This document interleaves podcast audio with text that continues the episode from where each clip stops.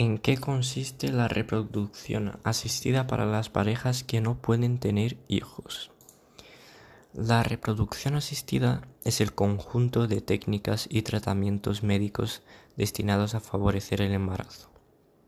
En casos de problemas de fertilidad masculino, femenino o ambos. En los últimos años, esta disciplina médica ha ayudado también a mujeres que afrontan la maternidad de forma individual, sin pareja, y a parejas de mujeres a ser madres.